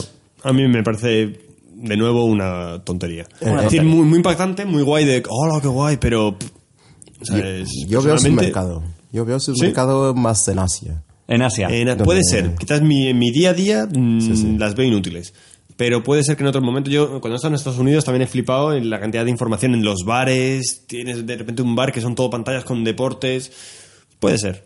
Imaginaos por un momento que Times Square ¿no? está creando, lleva muchos años, pero está creando precedentes y hay muchos países. hecho, está pasando. Que, como, por- bueno, aquí en Madrid, En Callao. en Callao cada vez hay más pantallas. Callaos el Times Square madrileño. Exactamente. ¿Y estáis de acuerdo con que, que- que- que bombardeemos la- las calles, los, los, los, los bares, los, todo de pantallas? Oh, no, no, no. No, no, no. no. A mí no me gusta la mierda, pero quiero comentarlo con vosotros. ¿Sabes dónde le veo a esto un futuro tremendo? ¿Dónde? En las citas. Ajá. La típica de chicos, chicas se conocen en primera cita, van a un bar, están hablando y de repente en la pantalla del bar, ¡pum! El partido. Oh. Y el chico no puede evitar mirar. Y estás hablando con ella y estás mirando el partido. Y estás mirando. Y, y- y tal. Te pones las gafitas y centras tu atención en la chica con la que acabas de conocer. Entonces la chica dice, oye, pero que llevas unas gafas de sol dentro de este garito. Un filtro para verte mejor. Para verte como Instagram, bonita. Para que la foto del Tinder se parezca a la realidad. Yo ahí le veo futuro. Mira, si, si no puedes contro- controlarte, pero prefieres mirar un partido que tu nueva cita, estás jodido. Yo, yo lo, No veo, lo veo peor para las novias. Sí. Sí, totalmente. directamente. Ah, hoy vamos a ir a, a- vamos al bar. Sí, sí. al bar vamos a ir. Pero bueno, yo, yo creo que hay que pensar O un un poco regalo en- para que las novias se lo den a sus novios. Toma. Toma, a ti que estoy hasta las narices. para que focalices un poquito Claro, de que no me la- hagan ni caso. la ala, aquí. Pero esto es como, si, si miramos un poco las películas de ficción, eh, vemos, por ejemplo, Blade Runner, ¿no? Sí. Eh, Blade Runner ya muestra un, un futuro, futuro lleno de pantallas, ¿no? De todo lleno de pantallas. Si eso fuese así, esas gafas creo que yo me las compraría. Es decir, a mí sí que realmente creo que estamos en un momento muy de estímulos visuales a cholón y vemos mucha información y cada vez nos hacemos más adictos a consumir imágenes rápidamente y estas gafas pueden ser las gafas relax, ¿no? De, si, si nos vamos de Eso es. Ahora mismo no las llevaría porque es verdad que a mí en Madrid no me haría falta llevar esas Pero gafas. abro debate con esto. Sí. Eh, la publicidad. La publicidad, a nadie le gusta la publicidad, ¿no? Pero la publicidad es necesaria. ¿Por qué? Porque gracias a la publicidad nos dan muchas cosas gratis. Sí. Vale. Páginas de internet, programas de televisión, programas de radio, no este, que no nos llevamos ni un duro por publicidad. Eh, entonces, todavía. Senador Boster, tu cerveza artesana. Entonces también eh, eh, demonizar la publicidad es un problema, porque no nos damos cuenta de lo que estamos recibiendo con ella. Si ponemos bloqueadores, como los bloqueadores de internet, los gafas que te quitan ver los anuncios, a ver qué pasa luego, a ver quién paga por todo lo que la publicidad nos da gratis. Es verdad que un anuncio por callao, un anuncio por mitad de la calle, no me da nada a mí gratis y al anunciante le da dinero y, y me toca un poco las narices. Pero cuidado con la publicidad. La publicidad es que es un tema a debatir para hacer un 8 metros cuadrados solamente de, de publicidad. Sí, sí. Pero creo que el tema de la publicidad no debería ir hacia anuncios, banner eh, que, te, que, que invadan tu vida, sino contenido de calidad patrocinado por.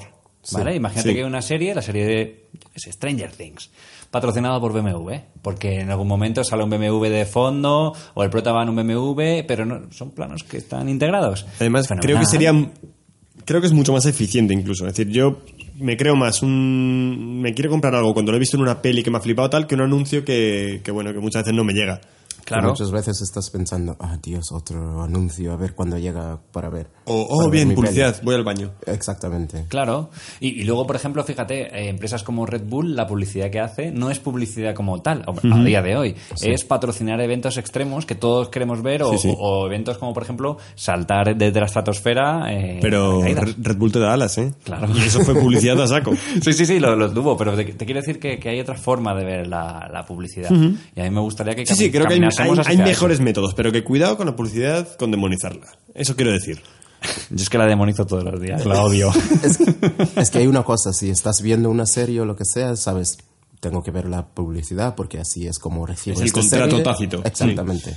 Pero cuando estoy andando en Callao... Sí, ahí estoy de acuerdo. ah, ah, ahí es mi espacio y no tengo por qué ver tu anuncio de cervezas.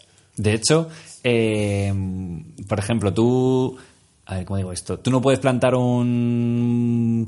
¿Cómo se dice? Un, ro- un roll-up de estos. ¿no? ¿Cómo se dice? Un cartel, Un cartel. enrollado. Un cartel enrollado, no lo puedes plantarlo en mitad de la calle sin permiso, sin haber pagado. Pero si tú vas, por ejemplo, con un proyector y proyectas sobre el suelo, como no estás realmente invadiendo la, la Eso puedes. Eso lo puedes hacer. O sea, quiero decir, como que encima luego hay eh, lagunas que van a permitir que nos llenen la vida de, de estímulos para vendernos mierdas que no Sí, sí. necesitamos. Un agujero Legal, ¿no? ahí. Exactamente. Pues a proyectar todo. Bueno, bueno, bueno. Ay, pues bueno. eh, ¿Quién se esperaba este debate con las IR Glasses, eh? Eh, No, no, nadie, ni ellos. De hecho, eh, me ha apuntado aquí que deberíamos mandarles un correo para llamarles Adblocker Glasses.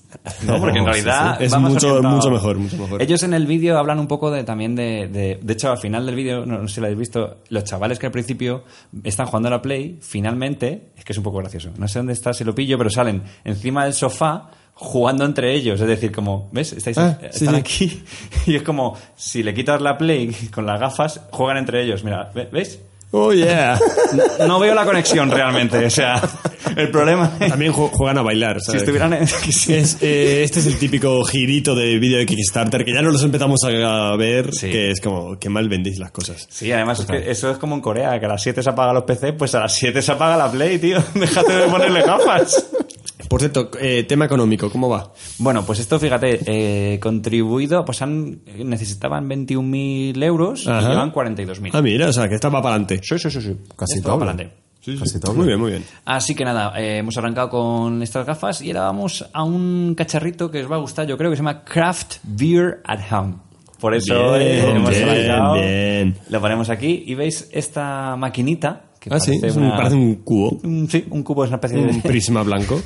es como muy de distópico, ¿no? De Black Mirror, ¿no? El, el electrodoméstico del futuro. Entonces te voy a dar un play para que tengamos aquí, a ver, vamos a ver si musiquita. Imagine crafting your own beer Ah, mira, rivals the best un grifito para, para tener cerveza de grifo en casa. Va más allá, va Vamos más allá.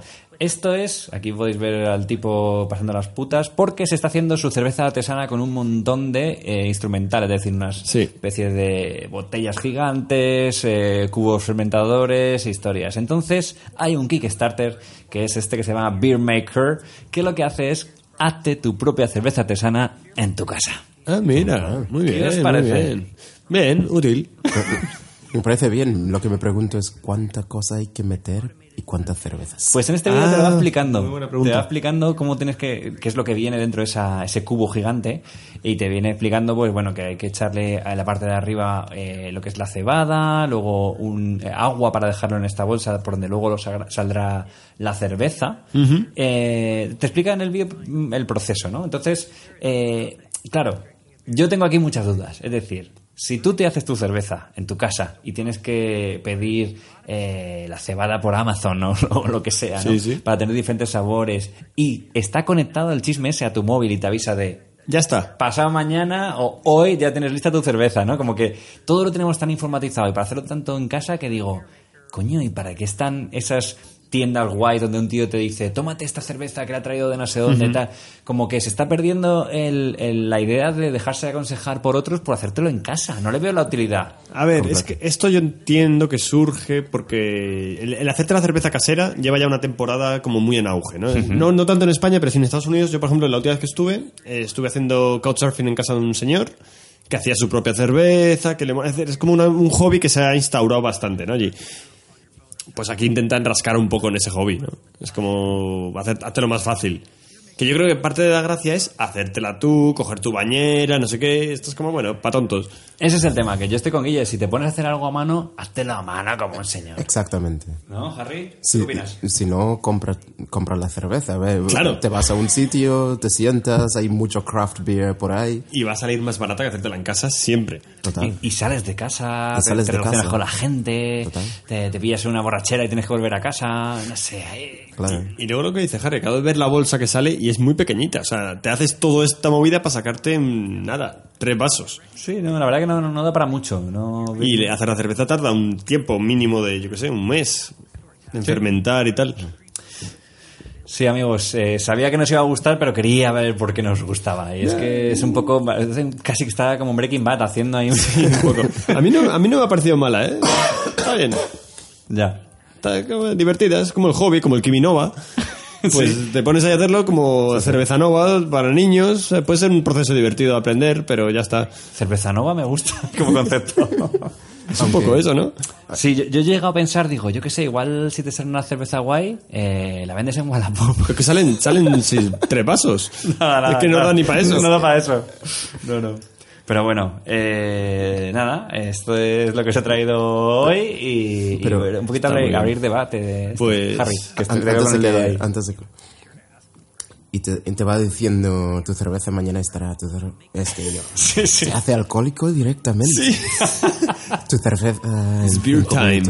beer time beer time tomorrow Eh, Dios no, no, no. Bueno. y después sale, sale una cerveza una Sí, copa. claro, un vaso. Pues, pues, pues este, este invento podría estar en lo que te he traído yo. Hoy me he metido en tu sección un Oh, poco. yeah, como me gusta que hagas inventos raros. Y si antes traje nostalgia mal, hoy traigo crowdfunding mal. ¡Guau! Esto sabe vecina. Encontré una página maravillosa que por favor ábrela. Se llama Flop Starter. Y es una página que tiene inventos de, inventos de crowdfunding reales. O sea, si, si dicen, aseguran que si llegan a lo que piden, sacarán el producto hacia adelante. Pero son productos estúpidos, que nadie necesita. Productos que, que absolutamente nadie quiere. ok O sea, si alguien puja por ellos es por hacer la coña. Entonces, ¿podemos leer un par, por favor? Sí, ¿cuál quieres? Eh, cualquiera, es que son todos malísimos. Eh, es que aquí hay uno como, como marihuana. ¿Qué es esto? Mira, por ejemplo, este. ¿Este? Es un coconut shampoo for coconuts. un shampoo de coco para cocos. Buenísimo. ¿Y cuánto ¿Vale? piden? Eh, 10.000 dólares. Piden 10.000 dólares, llevan cero. Pero es que todos llevan cero, Claro, es que nadie pagan ellos. Pero la gente sabe que existe esto porque yo, yo quiero empujar. La gente sabe, crean nuevos cada semana. Por ejemplo, aquí hay un videojuego que es el Park Assist Auto, que es igual que el Grande Auto, pero es un juego para, para, Para comportar, para comportarte bien con el coche.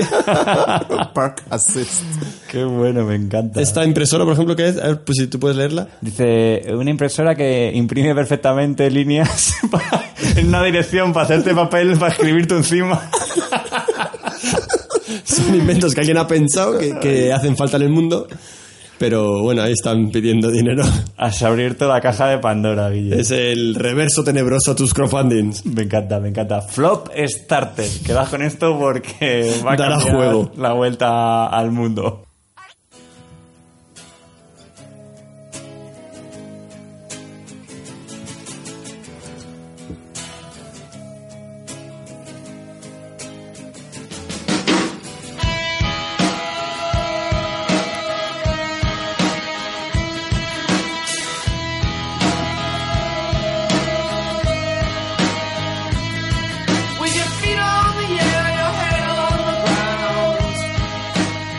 Estamos llegando a la recta final del programa Oh. y os traigo un poquito más de debate. Ay, es que sí, sí. Igual Hoy es que el día de debate, el moros y cristianos de la radio. Hoy es el Debates Day. Bueno, pues a ver, vamos a ver cómo enfoco todo esto, porque tengo un poco de batiburrillo en la cabeza, chicos, y quiero que, que me ayudéis, ¿vale? Por supuesto. Entonces, eh, bueno, Vamos a, vamos a empezar. El caso es que yo creo que a día de hoy estamos bastante acostumbrados a ver bicis eléctricas por Madrid, el, Sí, el famoso Bicimat. Yo ya he venido en bici eléctrica. Ah, ¿Y tú Ah, también, sí. Harry, has venido andando? Andando, andando. Me gusta. 10 kilómetros. Eh, también creo que hemos visto por ahí eh, este invento que es una rueda que va entre las piernas, que Sí. es una única rueda, que lo veo bastante complicado de A mí me manejar. parece muy complicado, pero me parece el, el- eh, cuando veo eso veo el futuro. Ves un poco Wally, ¿no? En la película de Veo Wally. Wally, veo, veo Re- Regreso al Futuro 2, veo eh, esto es lo que yo me imaginaba que era el futuro. Sí, sí, sí, sí. Yo solamente veo gente cayéndose. Sí, ¿has visto gente caerse de esa mierda? No, todavía, pero cuando lo veo es lo que Te lo pienso. imaginas. Eh, búscalo en YouTube. Hay compilaciones de vídeos de caídas que te quedas loco. Es que casi mejor no verlo, es como de... ¡Qué grimita! No puedo evitar ver vídeos de caídas. Por favor, continuemos. Pero lo que realmente lo está pegando bastante fuerte últimamente para mí es el patinete eléctrico. Sí. ¿vale? Es un vehículo que, que pesa muy poquito, lo podemos transportar a nuestros trabajos. Muy poquito, son 12 kilos, ¿eh? 12 bueno, kilos. pero que no es una cosa que digas es tremendamente pesada como una bici plegable, me parece más engorrosa, ocupa más. Aunque nos la venden de bici plegable y la gente la lleva, me parece cuando, cuando llega alguien a un restaurante y dice, perdona, ¿puedo pasar mi bici plegable? Y es como, tu bici plegable cuando la pongas en el suelo impide el paso, se va a caer el camarero. Sí, Y como todos los que estemos aquí traigamos la bici plegable, verás qué risa. que realmente me parece una puta mierda, perdonadme que lo diga así. Pero es que no me gustan nada las bicis plegables. Son feas, tienen ruedas pequeñas y es como parece que un mono de feria. Encima las doblas se ocupan casi más que no plegadas. Desde aquí quiero darle un fuerte abrazo a mi amigo Luis Henares, que nos estás escuchando, que tienes una y a ti te queremos un montón. Otro patrocinador. Adiós. Luis patrocina el espacio El Mundo Perdido, que es como he llamado a esta sección. El caso, que me lío. Eh, bueno, pues cada día se ve más este tipo de, de, de medio de transporte eléctrico y, y, bueno, tiene un precio asequible y se amortiza muy rápido. Dicen que se amortiza más o menos de media en unos cuatro meses. Podemos, eh, cuatro, un poquito más. Podemos, eh, lo que gastamos en transporte o movernos en coche o en otro tipo de transporte, ¿vale? No contamos ahí el, el precio de la electricidad, ¿no? No Claro. contamos el precio de la vale. electricidad. No, no, no, bien, tampoco, bien. tampoco Solo quería apuntar eso, solo quería apuntar eso, vale. Y si lo cargas en el trabajo, lo paga tu jefe. Entonces, bueno, hasta aquí todo muy bien, pero algo ha pasado estos meses y es Sí. que han salido varias ordenanzas municipales en Sí. diferentes comunidades. Entre ellas, la primera que donde ha saltado la voz de alarma ha sido en Valencia, en el que han prohibido el uso de los patines, de patinetes, en las aceras en la- y, en la, y en la carretera. Pero claro, mm, seguido de eso ha ido eh, Barcelona, Valladolid y Madrid, entre otras. Entonces, en, cuando ha salido esa ordenanza, eh, algunos de, de los ayuntamientos han cambiado, eh, han modificado esa ordenanza para que no sea tan restrictiva. Pero ¿Cierto? en Madrid estamos jodidos. Quiero que lo sepáis. Yo me iba a comprar un patinete y ahora mismo hay un montón de, de- una parrafada ahí que te explica por dónde pueden ir y por dónde no. Se llega ahora mismo a simplificar en algo muy sencillo. No puedes ir con un patinete eléctrico por la acera y tampoco puedes ir por los ciclocarriles, que son los carriles habilitados de 30, no el, no el carril de bici, de Sí, sí. Donde, por, donde la bici- por donde van las bicis solas, sino el carril de... Espérate que Guille me hace... Déjame que termine y luego me rebates todo lo que quieras. Está Entonces, el caso es que... No, venga, remáteme, dilo, esperar. Jódeme la, la sección. Ahora voy a joder entera. Da igual, da igual, dale, dale. Es si que, esto igual- era verdad hasta ayer, pero ayer, ¿Ayer? Han hecho una... No, no es una ordenanza, es una enmienda a la ordenanza que Vale. han aprobado al final en el cual se permite al final circular por las de 30. Bien. Menos mal. Y en Ayer este lo momento, aceptaron. Pues ya se acaba la sección, pero estoy feliz porque me puedo comprar un patinete eléctrico. Lo siento.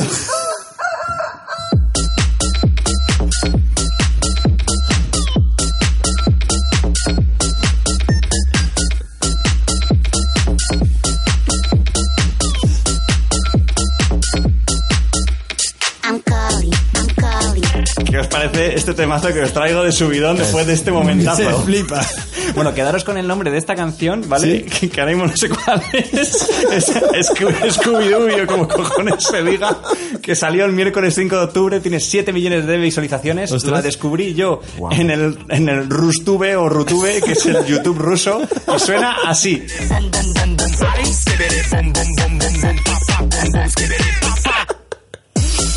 Eh, os aconsejo, por favor, que os metáis en YouTube y veáis el vídeo porque tiene una especie de baile. eh, No es tan bueno como el Ganga Style, pero esto lo va a petar muy fuerte eh, en, est- en estos tiempos. Me encanta. Hacía tiempo que no salía una canción así. ¿A que no? Es que el Gangnam Style. Te voy a dar otra vez un poquito, ¿vale?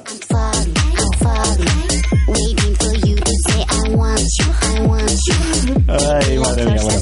Que, que- Perdón, Trajan, por tirarte la sección abajo. Me ha encantado porque ha sido un momento para mí muy épico, así que eh, quiero que continúes tú y mientras voy a buscar el vídeo para ponerlo aquí de fondo que podéis Vale. mirar mientras, ¿vale? Pues pon ese vídeo porque yo mm, llega un momento serio. ¿Puedo dejar- ¿Apago la música? Sí, apaga la música, apaga la música porque esto no me da seriedad. Eh, voy a hacer una pequeña alarma social. ¿Vale? Eh, he descubierto una cosa que me ha dejado atónito, que creo que no es muy conocida y que creo que es importante que se sepa. Así que desde este micrófono, este espacio que me da este programa, a todos nuestros oyentes, nuestros grandes oyentes, grandes números de oyentes, por favor, tener cuidado, ¿vale? Vale. Os lo pregunto primero. ¿Habéis oído hablar alguna vez del monóxido de, monóxido de dihidrógeno? No. No, ¿verdad? Dihidrógeno. Sí, pues os cuento cosas y vais a ver, ¿no? Es una sustancia que resulta que su aspiración accidental mata cada año a miles de personas sin que los gobiernos hagan nada por evitarlo. ¿Vale? En su forma gaseosa, produce quemaduras severas. Contribuye a una fuerte erosión de los paisajes naturales y a la corrosión de muchos metales, siendo el principal componente de la lluvia ácida. Es que es una locura, yo nunca había oído hablar de ella. Se han encontrado grandes cantidades de monóxido de hidrógeno en arroyos, lagos y mares. Incluso en los hielos de la Antártida.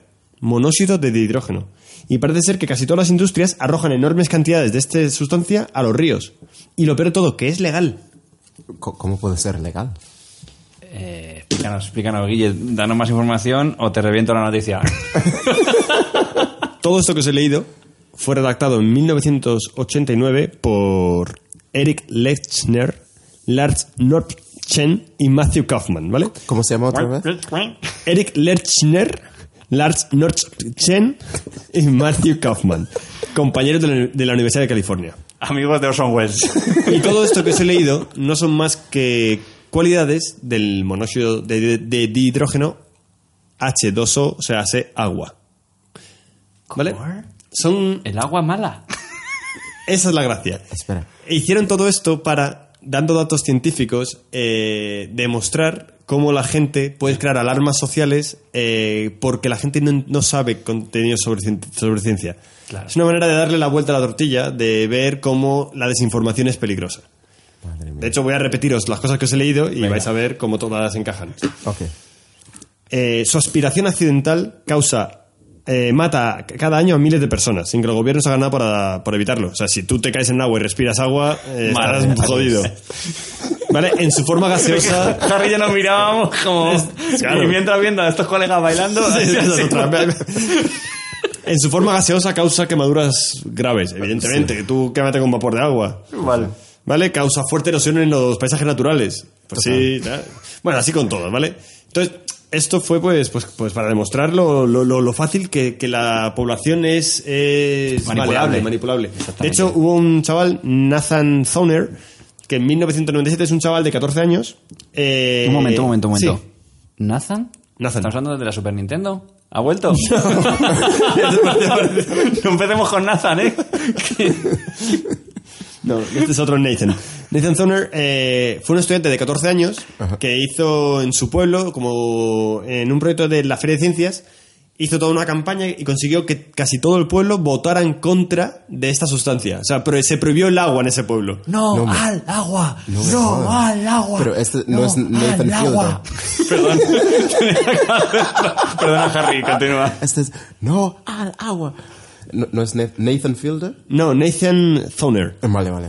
Es que hay otro Nathan que hace un programa en... Ajá. en- Ah, Nathan Fielder, sí, sí. No, este fue un chaval de 14 años. Consiguió que todo el pueblo se movilizara para votar en contra de esta sustancia. Ay, ¿Cómo están los Nathans? Los Nathan están a tope. Son peligrosos. Pero no sé, a mí me ha dejado muy, muy curioso toda esta historieta. Me, me ha gustado. Me ha parecido como qué fácil somos mía. de liarnos, de qué fácil somos de, de que nos, nos muevan como quieren. Eso es verdad. Porque hay mucha desinformación. Y no sé si es porque la gente quiere que estemos desinformados o no. Pero con, con esto despido hoy el programa. Este es el final. Es que... Porque es importante informarse. Sí, sí. Y si no escuchas 8 metros cuadrados no estás informado. Total. Si no, total. todos pensaríamos que no te puedes comprar un patinete eléctrico porque no puedes utilizarlo.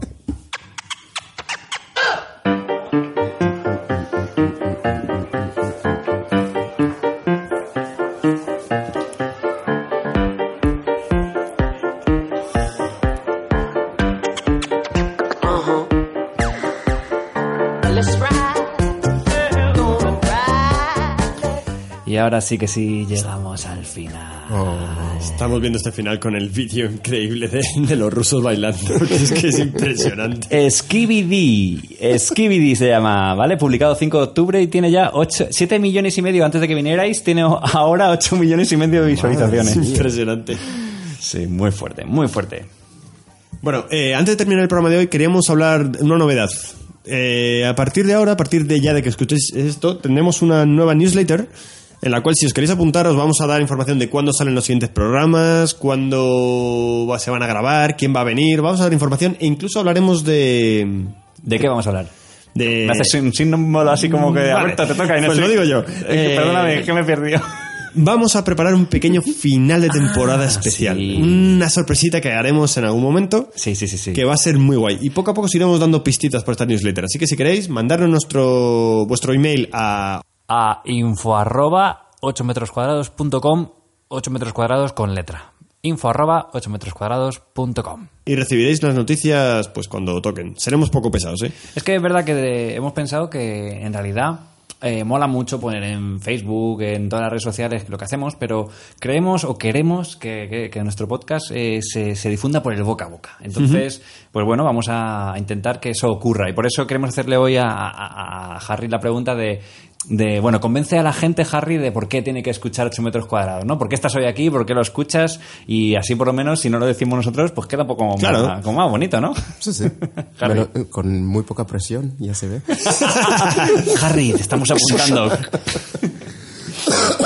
Bueno, realmente yo dije, bueno, me dijo Dupla, voy a hacer un, vamos a hacer un podcast con Triano y a ver cómo sale. Yo dije, bueno, lo voy a escuchar un poco. Solo- solamente tenía como 10 minutos. Y acabé tragándome 40 minutos sin darme cuenta y tenía que hacer cosas, se me quemó la comida. Eso me gusta. todavía no te conté, se me, quedó, se me quemó la comida, entonces dije, pues eh, tendré que terminarlo. Y así, día siguiente, así empecé, cuando cocinaba lo ponía. Es perfecto, es perfecto porque miraba justamente y cuando... Es como hablar con tres, me siento como si estuvi- estuviera ya ahí. Bueno, estoy aquí, pero antes de venir me sentía como en plan, estoy en la conversación con, con vosotros. El próximo día cuando lo escuches y te oigas va a ser muy raro. Ah, sí, va a ser su- súper raro porque yo siempre cuando lo escucho estoy pensando en plan qué estaría diciendo y justamente me voy a escuchar y bueno, eso va a ser un... un Va, va Madre a estar co- cotejando de sí, Claro, sí, dir- yo diría eso. hubiera Yo, hecho. yo hubiera eso. Sí, sí, sí, sí, yo diría eso. Sí, sí, lo digo, lo digo. Lo digo. Lo diría, pero mejor. Pues nada, Javi, ha sido un auténtico placer haberte tenido con nosotros. Y ahora, como es ya tradición, eh, nos has traído una canción para terminar el programa, ¿no? Total. Así que, por favor, te cedemos la palabra, preséntanos esta canción. La vamos a escuchar todos. Sí, vamos a ir poniéndola. Ahí viene en el fondo. ¿Está sonando? Oh, Cuéntanos un poquito. Pues esta canción, básicamente yo estaba en, en un punto donde siempre escuchaba rap, hip hop de pequeño y dije, voy a dejar de escuchar rap y hip hop porque ya había empezado el mumble rap, el nuevo hip hop donde no escuchas nada, ¿sabes? Todo, y no me gustaba nada y dije, pues no voy a escuchar nada más. Y eh, alguien me mandó esta canción y dije, ah, es hip hop, no lo voy a escuchar, pero justamente lo escuché y dije, los nuevos amos. Y, Es- ahí- y ahí me, sal- me salvó, salvó el hip hop para mí otra vez. Es que te voy a decir una cosa. Yo hoy la he escuchado antes Sí, de sí. venir y he dicho, ostras, creo que es la primera canción de rap que escucho en mi vida que entiendo la letra. Y Pues- dije yo, ¿qué viene hablo inglés? Ok. Vale, se ve que no, se ve que simplemente hablan muy bien. No, es solamente es un cambio, es todo Sí, sí. súper diferente. Bueno, bueno, ahí está. Muchas gracias, Harry. Pues nada, chicos, yo lo he pasado muy bien hoy. Nos vemos en el próximo 8 metros cuadrados. Que sea de lo que Dios quiera. Oh, total. I used to touch on all the pretty girls in recess. I'm at my peak, yes, I won't leave yet. Cereal style, cereal aisle, I need checks. I can make these rappers run like a hard drill. Rock band, show you how the guitar feel. And I could care less how y'all feel. I got a flow to make a do a cartwheel. This is that good, just pump it and relax, bro. And you could get it free, don't worry about the tax though. And you for the but I play around Burgundy, I anchor on the track Hey, like yo, I once was a kid, all I had was a dream. More money, more problems. When I get it, I'ma pile it up. Now I'm dope on the bread, we can toast so fresh. How we flow, everybody get this down from us. Once was a kid with the other little kids. Now I'm ripping up shows and them fans going well with us. Tell mommy I'm sorry. This life is a party. I'm never growing up. Can I please get a little bit of knowledge? Somebody tell Rolf that I don't love college. Cause the real world's kinda like real world. And it's drama, so you are Svetlana and I'm just a rhymer. Swimming in the water trying to dodge the piranha and fly to Bahamas. Pretty little mama, chitty in the spot where you at, pearl lady. Show me what you got. They say, why you rapping for the kids for? I say my clothes come fitted, the lid store. This summer you can catch me on a big tour. I'm high grade, I think they need to quiz more. And let me get with you, don't let the kid hit you. I'm the photo album Valletta has, big picture. The rule is